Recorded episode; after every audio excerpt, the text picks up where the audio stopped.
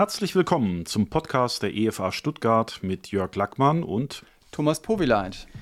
Unser Podcast will zum praktischen Christsein herausfordern und zum theologischen Denken anregen.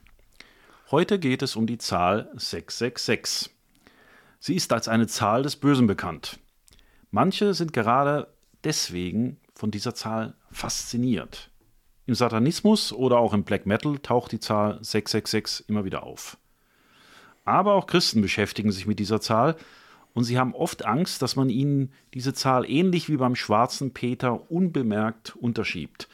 Seit neuestem denken einige Christen, dass die Corona-Impfung etwas mit dieser Zahl zu tun haben könnte, nämlich dass ein Mikrochip ihnen gespritzt wird und damit unbemerkt das Mahlzeichen des Tieres angenommen wird. Auch Rapper wie Kanye West zum Beispiel sagen, die Covid-19-Impfung ist das Mahlzeichen des Tieres. Klare Aussage von ihm. Thomas, erzähl uns doch mal, wo kommt denn diese berühmte, berüchtigte Zahl in der Bibel vor und welche Bedeutung hat sie? Also diese Zahl kommt im Alten Testament vor, in 1. Könige 10, Vers 14. Da wird das Gewicht des Goldes beschrieben, das beim König Salomo in einem einzigen Jahr einging. Das waren 666 Talente Gold. Äh, aber diese Zahl ist bei Christen eher unbekannt, also dass sie im Alten Testament vorkommt. Wenn Christen sich mit dieser Zahl beschäftigen, dann denken sie natürlich an die Offenbarung, die der Apostel Johannes vom Herrn Jesus bekam. Und der Herr Jesus hat durch seinen Engel dem Johannes gezeigt, was bald geschehen muss. So beginnt ja die Offenbarung. Und unter anderem steht dort in Offenbarung 13, Vers 18, hier ist Weisheit. Wer Verständnis hat, berechne die Zahl des Tieres, denn es ist eines Menschen Zahl und seine Zahl ist 666. Die Zahl ist also gleichzeitig die Zahl von einem Tier und von einem Menschen. Ja, wobei das Tier hier sinnbildlich zu verstehen ist. Das Kapitel beginnt ja damit, dass Johannes ein Tier aus dem Völkermeer aufsteigen sieht. Und dieses Tier vereinigt dann auf sich die Macht der vier Weltreiche, von denen schon der Prophet Daniel spricht. Dieses Tier ist also ein Weltherrscher, der seine Macht so direkt von dem Drachen bekommt. Und dieser Drache ist eben unschwer als Satan selber zu erkennen. Und wahrscheinlich beschreibt die Bibel mit dem Begriff Tier den rücksichtslosen und bestialischen Charakter dieses Herrschers. Manche haben 666 auch mehr symbolisch gedeutet, so nach dem Motto, die Zahl des Tieres ist, äh, Entschuldigung, die Zahl des Menschen ist 6 und die Zahl Gottes ist 3. Wieso Dreieinigkeit, also 666 ist dann die Zahl des Menschen, der sich zu Gott macht.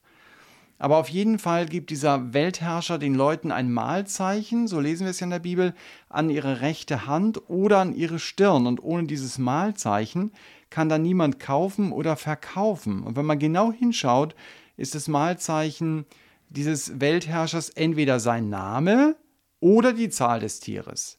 Die einen werden also seinen Namen an ihrem Körper haben und die anderen seine Zahl. Wie kann denn mein Name auch eine Zahl sein? Äh, das ist ja bei uns unüblich. Das kann bei uns eigentlich nicht sein. Wir drücken unsere Namen nicht als Zahl aus. Aber in der hebräischen oder griechischen Sprache war das durchaus gängig.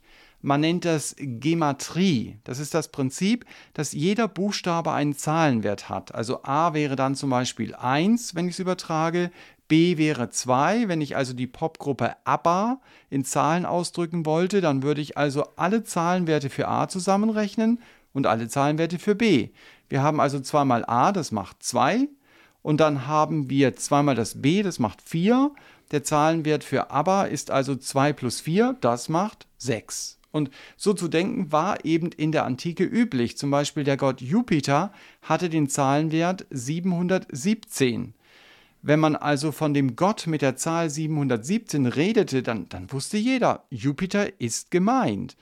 Und wir kennen die Gematrie vor allen Dingen auch bei den lateinischen Buchstaben. Wenn man so Uhren kauft und äh, dann auf so ein römisches Ziffernblatt schaut, dann weiß man, aha, da wo das V steht, das ist die 5 und wo das X steht, das ist die 10. Also hinter Buchstaben Zahlen zu sehen, war nichts Ungewöhnliches. Und bei den Rabbinern war die Berücksichtigung von Zahlen im Sinne der Gematrie sogar die 29. ihrer 30 Auslegungsregeln. Das heißt, wenn die Gläubigen damals Offenbarung 13 gelesen haben, hatten die einen Hintergrund, wo sie durchaus etwas mit dieser Zahl anfangen konnten. von der Berechnung her. Ja, das ist richtig. Was bei den Hebräern Gematrie heißt, nennen die Griechen Isopsephie. Und genau dieses Wort, genau dieses Wort eben gebraucht Johannes hier für berechnen. Im Grunde genommen sagt Johannes, finde mit der Hilfe der Isopsephie heraus, wen ich hier meine. Und theologisch gibt es ja meist viele Meinungen. Ja. Gab es da etliche Vorschläge dann, wer das gemeint sein könnte? Ja, also in der Kirchengeschichte gab es das natürlich. Die Zahl 666, die passt auf den römischen Kaiser Titus, auf Vespasian, auch auf den Begriff Tier, auf den Antichristen, aber auch beim Papst hat man sie gefunden oder bei Napoleon hat man sie hineininterpretiert und hat gesagt, ja, das ist der Zahlenwert 666, auch wenn es natürlich nicht die gleiche Sprache war. Das ist ja das Problem. Auf welcher Sprache berechne ich denn schlussendlich die Zahl? Ist das jetzt Hebräisch, ist das Griechisch, ist das Lateinisch? Und je nach gewählter Sprache komme ich eben auf manche Personen und andere fallen einfach raus. Offenbarung ist in Griechisch geschrieben, heißt das, wir müssen eher vom Griechischen ausgehen, weil ansonsten du kannst ja sonst jeden irgendwie kombinieren, oder?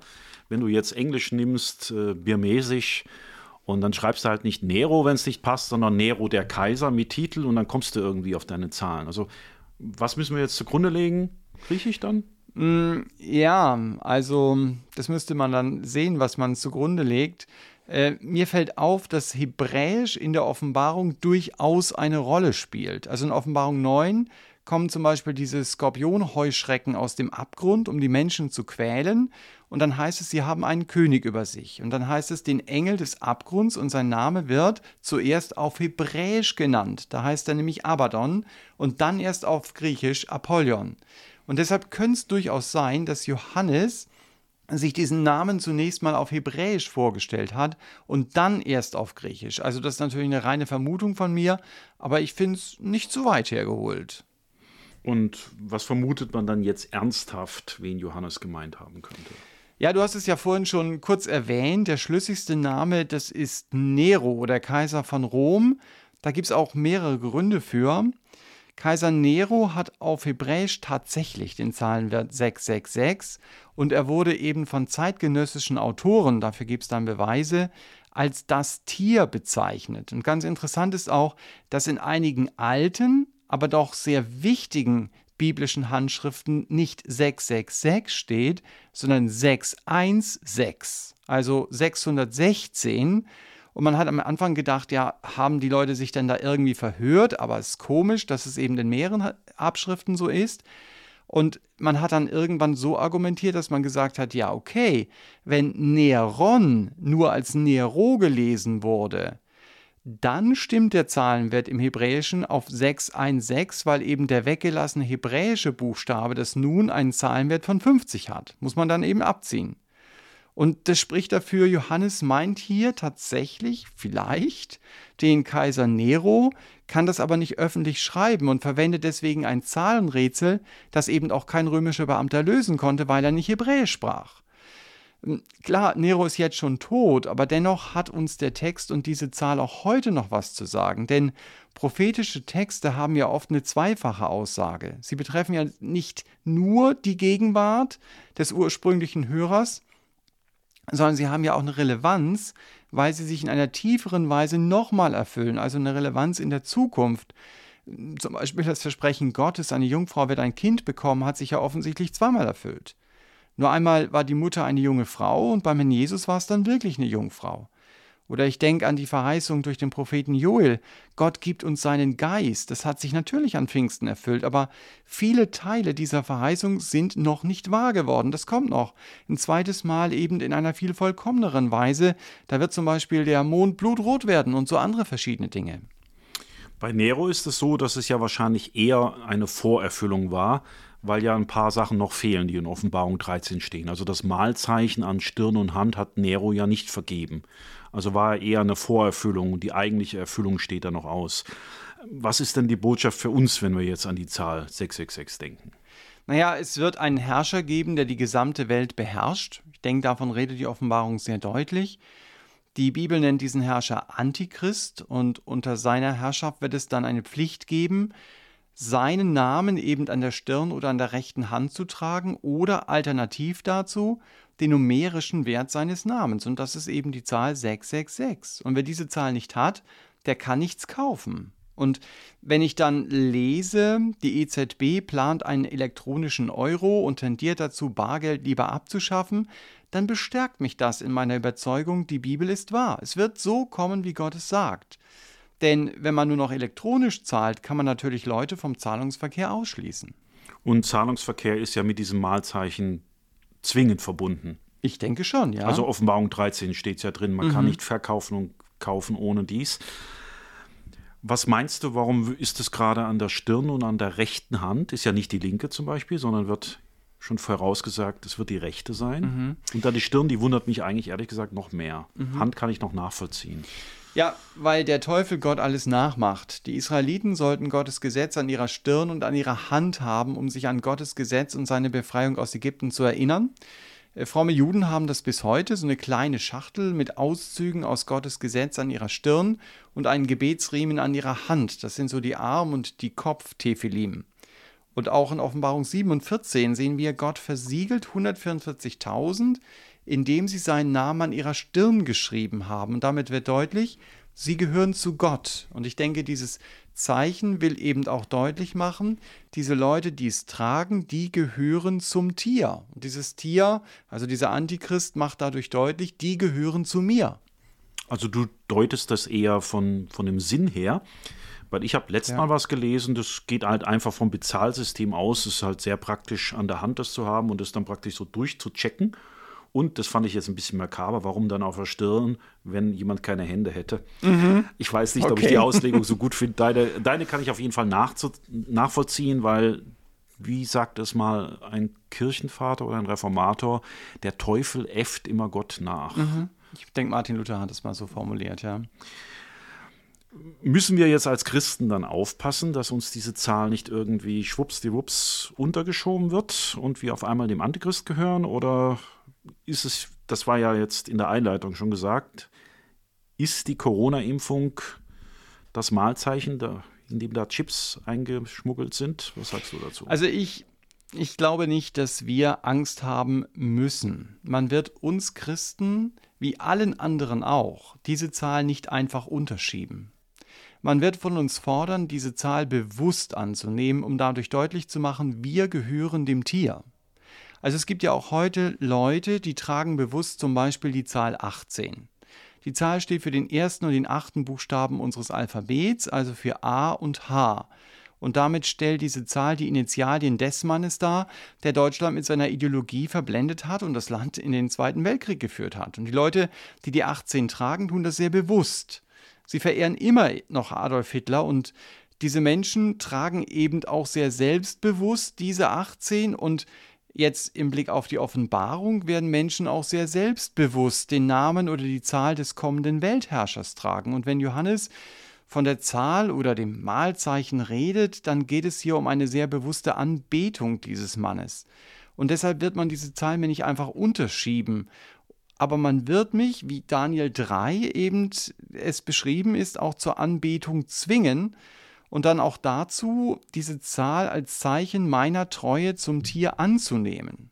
Du hast auch gesagt, von der Impfung ich denke, da muss ich mir wirklich keine Gedanken machen. Rein äußerlich wird in den Arm geimpft und nicht in die Stirn oder in die Hand oder in die rechte Hand. Das kann ja wandern. Ja, das kann man wegen wandern, aber es sind ja mehrere Impfungen, die ja. ich aus einer Flasche aufziehe und da muss der richtige Chip in die richtige Spritze kommen. Also das ist relativ schwierig. Äh, das sind ja so die praktischen der Fragen. Chip ist in der Spritzennadel drin, die wird immer gewechselt. Ja, das glaube ich, ich nicht finde unbedingt. Immer, immer was. Ja. Aber gut, ähm, es ist ja ein Malzeichen, das da bleibt. Mhm. Also das ist natürlich schon ein Problem, weil es ist ja nach der Impfung kein Malzeichen auf der Hand oder auf der Stirn. Das stimmt. Also das, das ist schon mal auf jeden Fall ein deutlicher Unterschied. Ja. Du hast gesagt, dass das uns nicht untergeschoben werden kann. Das ist ja wirklich eine Angst von vielen. Dass die, e, egal wie man das jetzt konkret bewerten, kann das machbar sein mit den Chips, ja oder nein. Aber die haben Angst, es wird ihnen untergeschoben. Mhm. Und, und du hast jetzt die deutlich abgegrenzt. Entschuldigung, das war ja. mein eigentlicher Gedanke, ich habe bloß nicht formulieren können.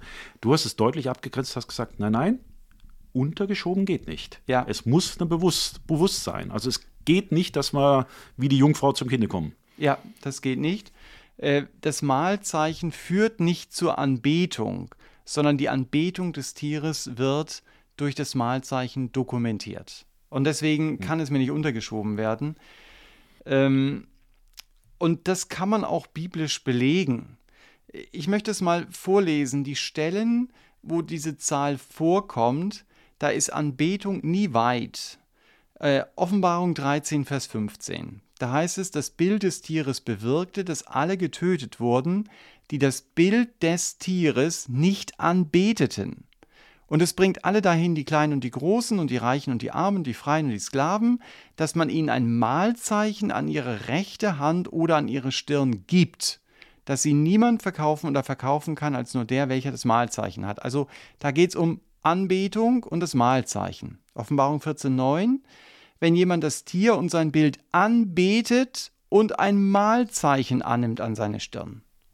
Oder Offenbarung 16. Das heißt aber, hier ist ja richtig ganz klar, die Anbetung ist wirklich mit diesem verbunden, richtig, zwingend. Richtig. Also es geht nicht das eine oder das andere. Genau. Hm. Oder wir haben Offenbarung 16. Der erste Engel ging hin, goss seine Schale auf die Erde, es entstand ein böses und schlimmes Geschwür an den Menschen. Und dann wird es nochmal konkreter, die das Mahlzeichen des Tieres hatten und sein Bild anbeteten. Also das haben sie nicht irgendwie untergeschoben bekommen. Offenbarung 19,20, der falsche Prophet tut die Zeichen vor dem Tier, durch die er die verführte, die das Mahlzeichen des Tieres annahmen und sein Bild anbeteten. Und zum Schluss Offenbarung 20,4, ich sah die Seelen derer, die um des Zeugnisses Jesu und des Wortes Gottes willen enthauptet worden waren, und die, welche das Tier und sein Bild nicht angebetet und das Mahlzeichen nicht an ihre Stirn oder an ihre Hand angenommen hatten. Also das wird sehr, sehr deutlich, Anbetung gehört unmittelbar zu diesem Mahlzeichen dazu. Das heißt, wir können, wenn wir jetzt die heutige Situation beurteilen, eindeutig mal feststellen, bei einer Impfung bleibt danach kein Mal an der rechten Hand Richtig. oder an der Stirn, sondern mhm. die geht in die Schulter rein. Das kann es nicht sein. Mhm. Und die Impfung ähm, setzt auch nicht Anbetung voraus. Richtig. Oder in dem ersten Vers in Offenbarung 13 stand ja sogar, dass alle getötet wurden, die das Bild des Tieres nicht anbeten. Also nach der Logik müssten wir heute eher geimpft, äh, getötet werden, wenn wir als Impfgegner. Ja. Wenn man das will. Ja. Also auf die heutige Situation geht es definitiv nicht zu übertragen, egal wie man das sieht. Richtig. Wandeln wir mal jetzt, wenden wir unseren Blick mal von jetzt auf die Zukunft. Da kommt es ja ein bisschen auf die theologischen Modelle an. Wenn du natürlich an die Vorentrückung glaubst, dann ist klar, dann erlebst du den Antichrist nicht. Mhm. Wenn du glaubst, dass du durch die Trübsal wenigstens durch einen Teil der Trübsal durchgehst, dann könnte das eine Möglichkeit sein. Für die, die das, das glauben, sollen die sich vorbereiten, auswandern, Kleingarten kaufen, um Auktar zu sein oder müssen die gar nichts machen? Wie schätzt du jetzt die, wenn wir das von der Impfung mal weggehen, mhm. Offenbarung 13 in die Zukunft ein? Also, wenn ich an die Vorentrückung glaube, dann muss ich so konsequent sein, dass ich sage, das mit der 666, das interessiert mich eigentlich gar nicht, bin ich sowieso nicht mehr da. Ja, also das ist die Konsequenz daraus, muss ich mich gar nicht aufregen, spare mir irgendwelche Beruhigungsmittel und so weiter. Das heißt aber, ich muss mir auch im Vorfeld keine großen Gedanken machen, oder? Auch die Vorläufer, es gibt ja Vorläufer, ja. eindeutig. Also das, dieses Bargeldlose, was jetzt gerade so forciert wird, die ganzen Techniken, es gibt jetzt schon Chips, die unter die mhm. Haut gehen, das mhm. sind natürlich vorbereitende Dinge dafür. Richtig. Also da müsste man sich dann auch keine wirklichen Sorgen machen. Nö, ich glaube nicht. Ja, okay. Aber wenn, mhm. wenn Gott dann doch irgendwelche anderen eschatologischen Abläufe geplant hat äh, oder ich eben nicht so der Vorentrückungsfan bin, dann sagst du völlig zu Recht, dass wir die ersten Vorboten schon jetzt sehen. Ich habe letztens in der Online-Ausgabe der Welt, glaube ich, war das, die Überschrift gesehen: Klimabewusst leben, einen Organspendeausweis haben, sich um Alte kümmern und dafür staatliche Vorteile erhalten. Im Auftrag der Bundesregierung denken Forscher über ein solches soziales Bewertungssystem nach. Dabei hat es autokratische Züge. Was steckt dahinter? Zitat Ende. Leider war das hinter einer Bezahlschranke, sonst hätte ich es tatsächlich gelesen. Also das heißt, es wird in den Medien durchaus schon diskutiert und solche sozialen Bewertungssysteme, die kennen wir ja aus äh, China. Ja. Da laufen sie ja wirklich so. Und wenn ich dann dem Staat nicht besonders entspreche, dann kann ich auch nicht reisen, dann kann ich keinen Zug fahren und das Recht nicht fliegen. Also da wird eben meine Meinung entsprechend sanktioniert. Und gerade auch Offenbarung 13 redet ja auch von so einer Drucksituation. Ich bin also ausgeschlossen vom Zahlungsverkehr und von allem, was damit zusammenhängt. Aber ich denke, wenn ich mit Jesus unterwegs bin, dann muss ich mir klar werden, ich werde mit handfesten Nachteilen rechnen müssen. Das sind wir im Westen gar nicht mehr so gewohnt. Und ich denke, wir müssen uns langsam daran gewöhnen, dass der Weg mit Jesus mehr und mehr kosten wird. Aber der Herr, der uns herausfordert, ihm nachzufolgen, der geht ja auch mit uns. Der gibt uns ja auch die Kraft. Und wenn ich mich damit beschäftige, Jesus anzubeten, dann werde ich genauso wie die drei Freunde Daniels die Kraft haben, Nein zu sagen, wenn man mich zwingen möchte, jemand anderes als Gott anzubeten. Und da sind mir unsere Glaubensgeschwister aus dem Osten ein großes Vorbild. Sie haben für Jesus gelitten, aber sie haben auch erlebt, wie Jesus sie bewahrt hat, an ihm festzuhalten, ihm treu zu bleiben, auch wenn manche dabei ihr Leben verloren haben. Und das ist für mich sehr hilfreich zu verstehen. Für Gott scheint es wirklich viel entscheidender zu sein, dass ich nahe bei ihm bleibe, als dass ich am Leben bleibe. Auch wenn das natürlich mein Wunsch ist, noch ein paar Jahre am Leben zu bleiben. Also ich glaube, es ist wichtig zu verstehen, die Zeiten können sehr schnell sehr viel enger für uns Christen werden. Und gerade deshalb will ich schon heute in meine Beziehung mit Jesus investieren und damit nahe bei ihm bleiben. Und ich will darauf vertrauen, mein Herr hält mich fest, egal was kommt. Weil letztendlich hängt unser Leben ja vom der Gnade des Herrn ab. Eben. Ja.